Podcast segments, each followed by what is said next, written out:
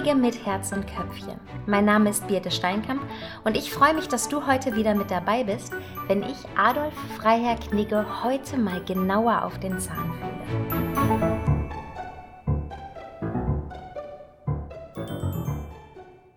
Adolf Franz Friedrich Ludwig Freiherr Knigge, um den geht's heute. Ja, nachdem ich in der letzten Folge ganz im Hier und Jetzt bei RTL und Deutschland sucht den Superstar war, springe ich in dieser Folge für dich 233 Jahre in die Vergangenheit, ins Jahr 1788. Da ist nämlich etwas ganz Besonderes passiert. Adolf Freiherr Knigge veröffentlichte seine Schrift über den Umgang mit Menschen. Und dieses Buch wird ja heute fälschlicherweise als Regelwerk betitelt, als die Basis unserer Knigge-Regeln heute.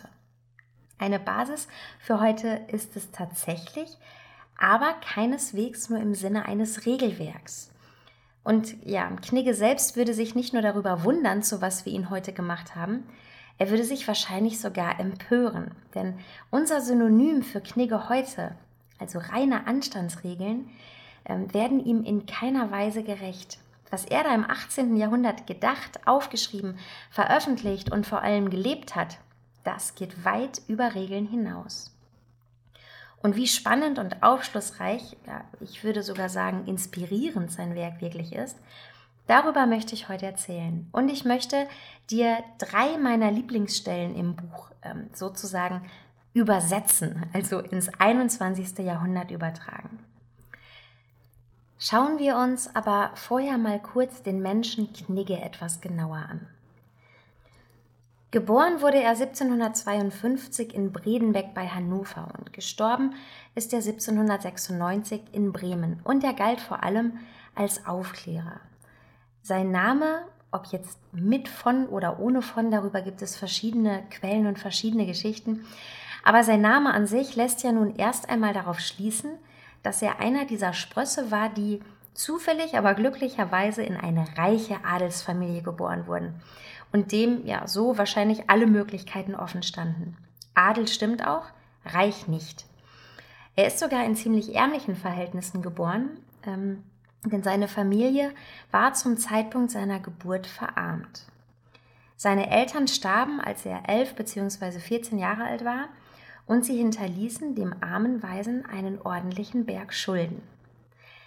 Sein Weg führte dann quer durch Deutschland nach Hannover, Göttingen, Kassel, Weimar, Nentershausen, Hanau, Frankfurt am Main, Heidelberg und dann wieder zurück nach Hannover, schließlich nach Bremen, wo er 1795 eben krank wurde und ein Jahr später starb. An den verschiedenen Höfen ist er immer wieder durch kleine Intrigen aufgefallen und machte sich durch, ja, wie es auf Wikipedia heißt, amtliche und gesellige Misshelligkeiten unmöglich und verließ den ein oder anderen Hof nicht immer ganz freiwillig. 1773 heiratete er die Hofdame Henriette von Baumbach und auch dazu gibt es eine Geschichte, denn Angeblich heiratete er sie oder musste sie heiraten, weil er sich mit ihr einen Scherz am Hof der Landgräfin Philippine von Brandenburg-Schwedt erlaubte. Er stahl Henriette einen Schuh und stellte sie so bloß. Und daraufhin beschloss die Landgräfin, die beiden zwangs zu verheiraten. 1775 wurden die beiden dann Eltern einer Tochter und die nannten sie Philippine, nach eben dieser Landgräfin. Ja, er war schon so ein kleiner Witzbold und äh, er war so einer, der den Damen am Hofe mal Maikäfer in den Kragen steckte oder ähnliches. Ich finde ja, das macht ihn für uns schon so ein Fünkchen sympathischer und auch ein bisschen menschlicher, ein bisschen nahbarer. Klingt aber so gar nicht recht nach dem, wofür wir Knigge heute halten, oder? Und genau darum ist es ja so spannend, sich mal mit dem Herrn zu beschäftigen. Mit demjenigen, der uns ja angeblich sagt, wie wir Messer und Gabel halten sollen, welchen Knopf am Sakko wir schließen, wie wir sprechen, zuhören und ganz allgemein, wie wir uns benehmen sollen. Schließlich gibt es ja heute Kniggeratgeber zu wirklich jedem Thema. Dating-Knigge, Büro-Knigge, Restaurant-Knigge, Kreuzfahrt-Knigge, Shopping-Knigge, E-Mail-Knigge. Jeder Bereich unseres Lebens ist mit Kniggeregeln angeblich viel einfacher. Jeder, der ein Buch darüber schreibt, wie irgendetwas richtig geht, schreibt einfach Knigge drüber und schon wissen die Menschen, aha, hier lerne ich Regeln. Ein besserer Mensch wirst du durch diese Bücher aber nicht. Und Knigge selbst, aufgewachsen zwischen Adel und Bürgertum, hatte mit Regeln als solcher auch nicht viel am Hut. Er war ein Freigeist, er war eben dieser Humanist.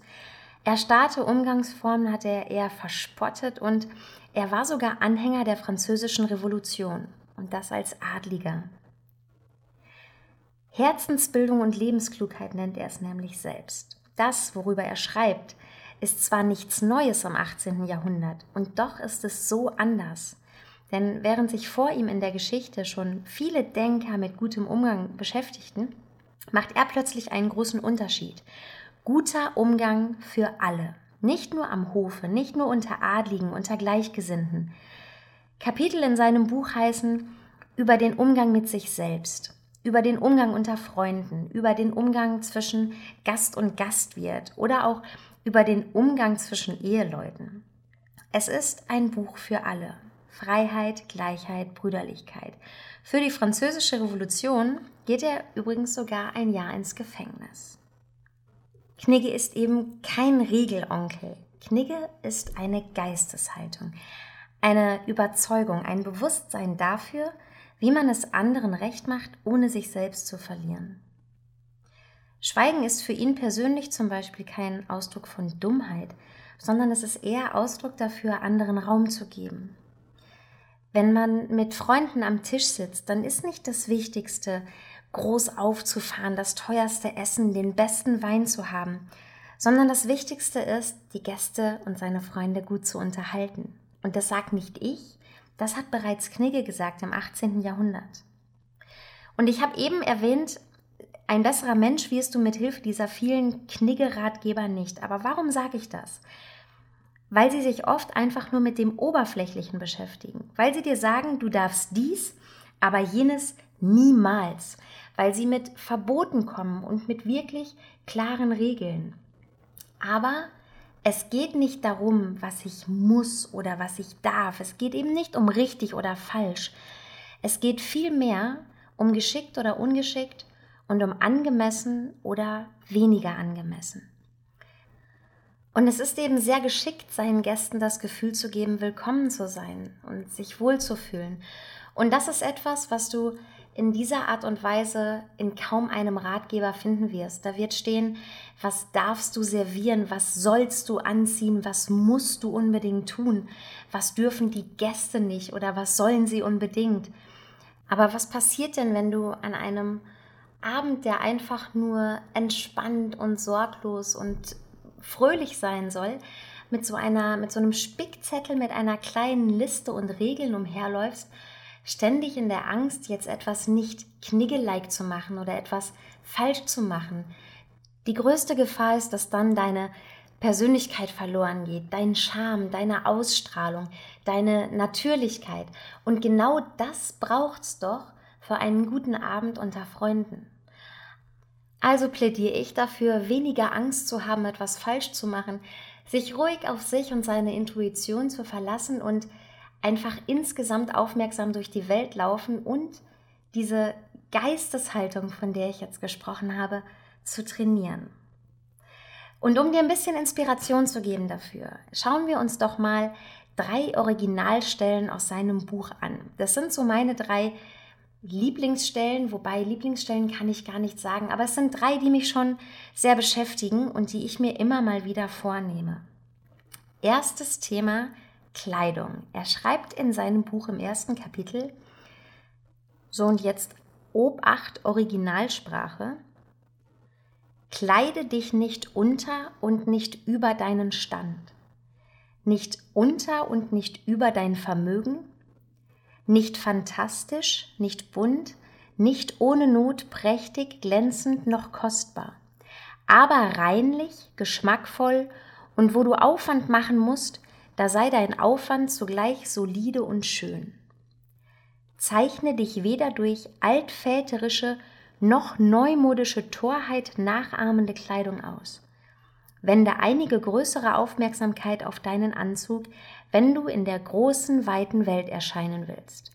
Man ist in Gesellschaft verstimmt, sobald man sich bewusst ist, in einer unangenehmen Ausstaffierung aufzutreten.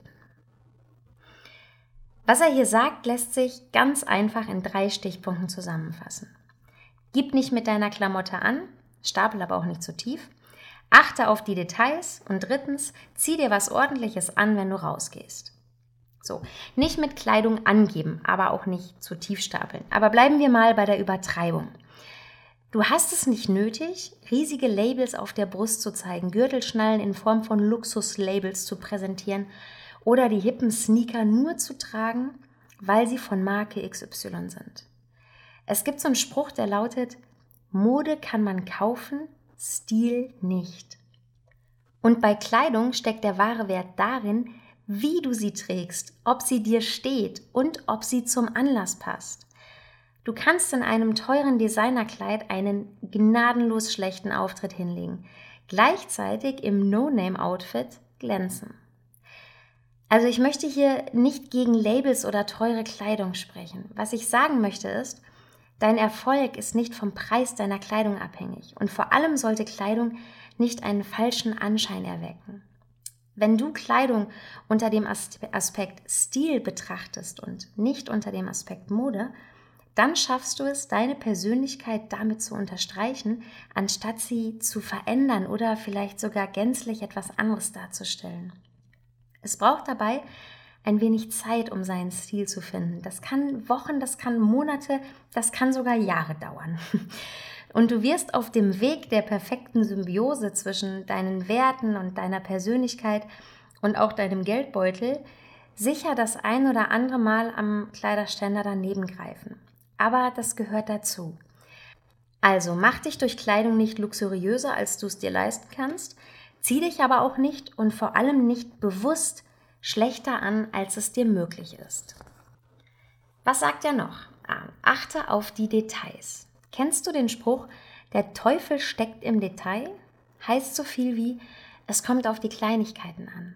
Im Business sind solche Kleinigkeiten das Einstecktuch oder die Manschettenknöpfe, die Wahl des Schmucks bei der Dame.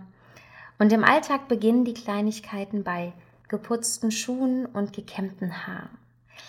Wenn du meine Folgen über Dresscodes gehört hast, dann weißt du bereits um solche Details wie Schuhe, Schleifen, Accessoires bestens Bescheid. Und falls nicht, reinhören lohnt sich in jedem Fall. Denn da hat auch meine liebe Kollegin Linda Kaiser einen sehr wertvollen Tipp gegeben. Sobald du vor dem Spiegel stehst und dich fragst, hm, geht das wohl so? Ist das wohl okay für heute? Sofort andere Klamotte wählen sofort das Outfit tunen und sich lieber für die etwas bessere, etwas hochwertigere, die heilere oder die sauberere Kleidung entscheiden. Denn ähm, hier gilt auch Safety First.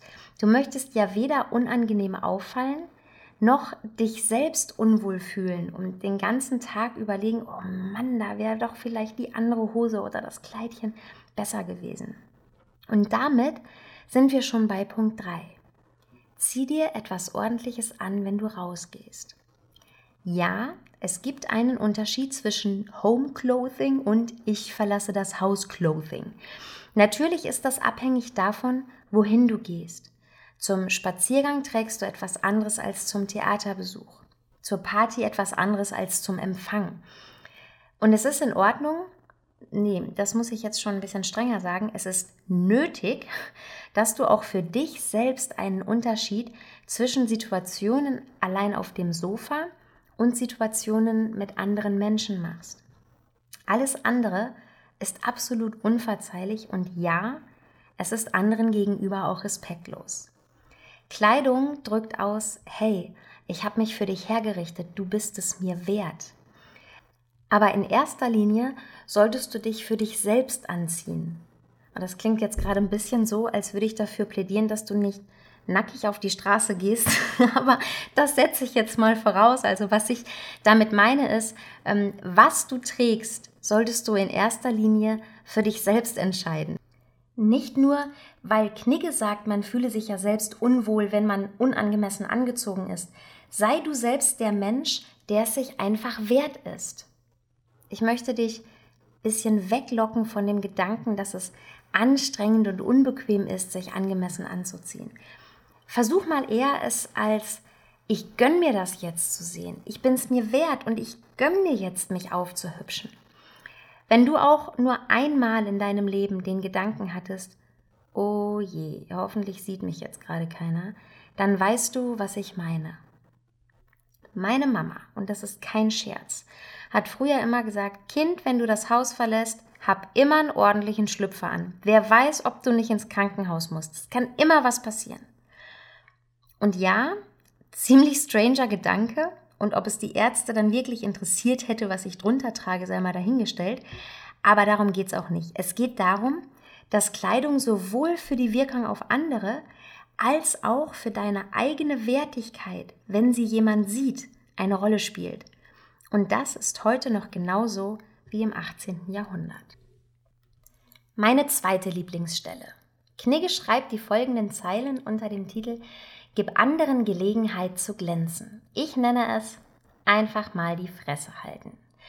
Seine Worte lauten wie folgt. Suche weniger selbst zu glänzen, als anderen Gelegenheit zu geben, sich von vorteilhafter Seite zu zeigen, wenn du gelobt werden und gefallen willst.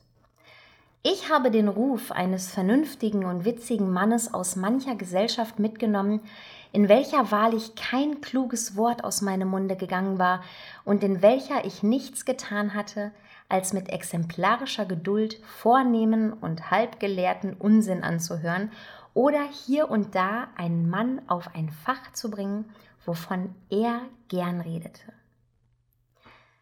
Ins Heute übersetzt spricht er davon Zurückhaltung und auch von einer Spur Selbstlosigkeit und vor allem davon, anderen eine Bühne zu bereiten. Bei all dem Erfolgsdruck heute und dem ständigen Beweisen müssen, was man so auf dem Kasten hat, um den Job zu ergattern oder die Frau zu erobern, geraten diese wunderbaren Eigenschaften immer mehr in Vergessenheit. Dabei wachsen wir auch selbst, wenn wir andere wachsen lassen. Anderen die Möglichkeit geben zu glänzen, sagt er. Sind wir heute nicht viel mehr damit beschäftigt, selbst zu glänzen, selbst die gute Idee zu haben, selbst die coolste Story zu erzählen, selbst das schnellste Auto und die teuerste Uhr und die gelabelste Kleidung zu haben? Klatschen wir doch einfach mal wieder anderen Beifall und versuchen nicht, ihr grandioses Urlaubserlebnis um jeden Preis toppen zu wollen. Das habe ich auch schon mal gemacht, dreimal übrigens. Ja, kenne ich schon. Oder was? Das wusstest du etwa nicht? Das sind nur ein paar Beispiele für so Sätze, die uns zwischendurch mal rausrutschen und die echt gar nicht gehen. Viel wertschätzender und ich merke gerade, wie passend dieses Wort an dieser Stelle ist. Also des anderen wertschätzen wären doch Antworten wie Wow, spannend, erzähl mal genauer oder und wie war das für dich? Anstatt immer noch einen draufzusetzen. Aber es gibt noch einen weiteren Aspekt, den ich hier mit seinem Zitat verbinde. Altruismus. Altruismus beschreibt einfach ausgedrückt eine absichtliche Verhaltensweise, die anderen mehr Nutzen bringt als mir selbst. Ohne jetzt irgendwie in philosophische Gedanken abzuschweifen oder gar die Wissenschaft hinzuzuziehen, die sich extrem detailliert übrigens mit den verschiedenen Formen prosozialen Verhaltens auseinandersetzt, möchte ich einfach dazu aufrufen, auch mal im sozialen Miteinander bescheiden zu sein, dem anderen das letzte Stück Kuchen zu lassen, den besseren Platz im Restaurant, die Lacher für seinen Witz, den Applaus für seine Geschichte. Und du gehst ja bei diesem Verhalten nicht leer aus. Du wirst dich nämlich gut fühlen, zufrieden, vielleicht sogar glücklich darüber, für das Lächeln im Gesicht des anderen verantwortlich zu sein. Und ja, nachdem wir nun wissen, wie wir andere glücklich machen, dürfen wir uns auch nochmal mit uns selbst beschäftigen und um uns selbst kümmern. Und damit komme ich zu meiner letzten Lieblingsstelle für heute. Im Kapitel über den Umgang mit sich selbst steht unter dem Titel Respektiere dich selbst und habe Zuversicht zu dir selber. Respektiere dich selbst, wenn du willst, dass andere dich respektieren sollen. Tue nichts im Verborgenen, dessen du dich schämen müsstest, wenn es ein Fremder sehe. Handle weniger anderen zu gefallen, als um deine eigene Achtung nicht zu verscherzen, gut und anständig. Selbst in deinem Äußern, in deiner Kleidung, sieh dir nicht nach, wenn du alleine bist. Geh nicht schmutzig, nicht lumpig, nicht unrechtlich, nicht krumm, noch mit groben Manieren einher, wenn dich niemand beobachtet. Misskenne deinen eigenen Wert nicht. Boah, muss ich da überhaupt noch was zu sagen oder soll ich das einfach mal so stehen lassen? Aber nein, ein Podcast ist zum Reden da, beziehungsweise zum Zuhören. Und darum lass uns doch noch mal ganz kurz auf diese Worte eingehen. Im Prinzip spricht er davon, sich selbst treu zu sein, seinen eigenen Werten treu zu sein.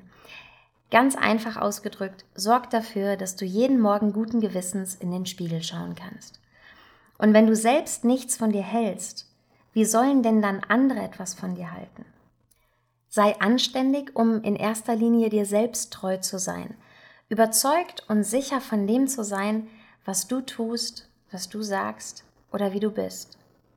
Und wenn hinter dem, was du tust, was du sagst oder wie du bist, eine positive Absicht steckt, und warum sollte diese ja dir selbst gegenüber negativ sein, dann bist du auch gut im Umgang mit anderen oder du hast zumindest die besten Voraussetzungen dafür. Und er sagt hier, du sollst es dir selbst wert sein, da haben wir es wieder. Denn wem gegenüber ist eine aufrichtige Haltung wichtiger als dir selbst gegenüber? Weil ich es mir wert bin. Es gibt nicht nur Bücher, die so heißen, so klingt auch der Werbeslogan von L'Oreal und das übrigens seit äh, 50 Jahren. Etwas für sich selbst tun, ja, auch wichtig heutzutage, wo ja alles schneller, anstrengender und herausfordernder wird. Aber ich betone das Wörtchen auch.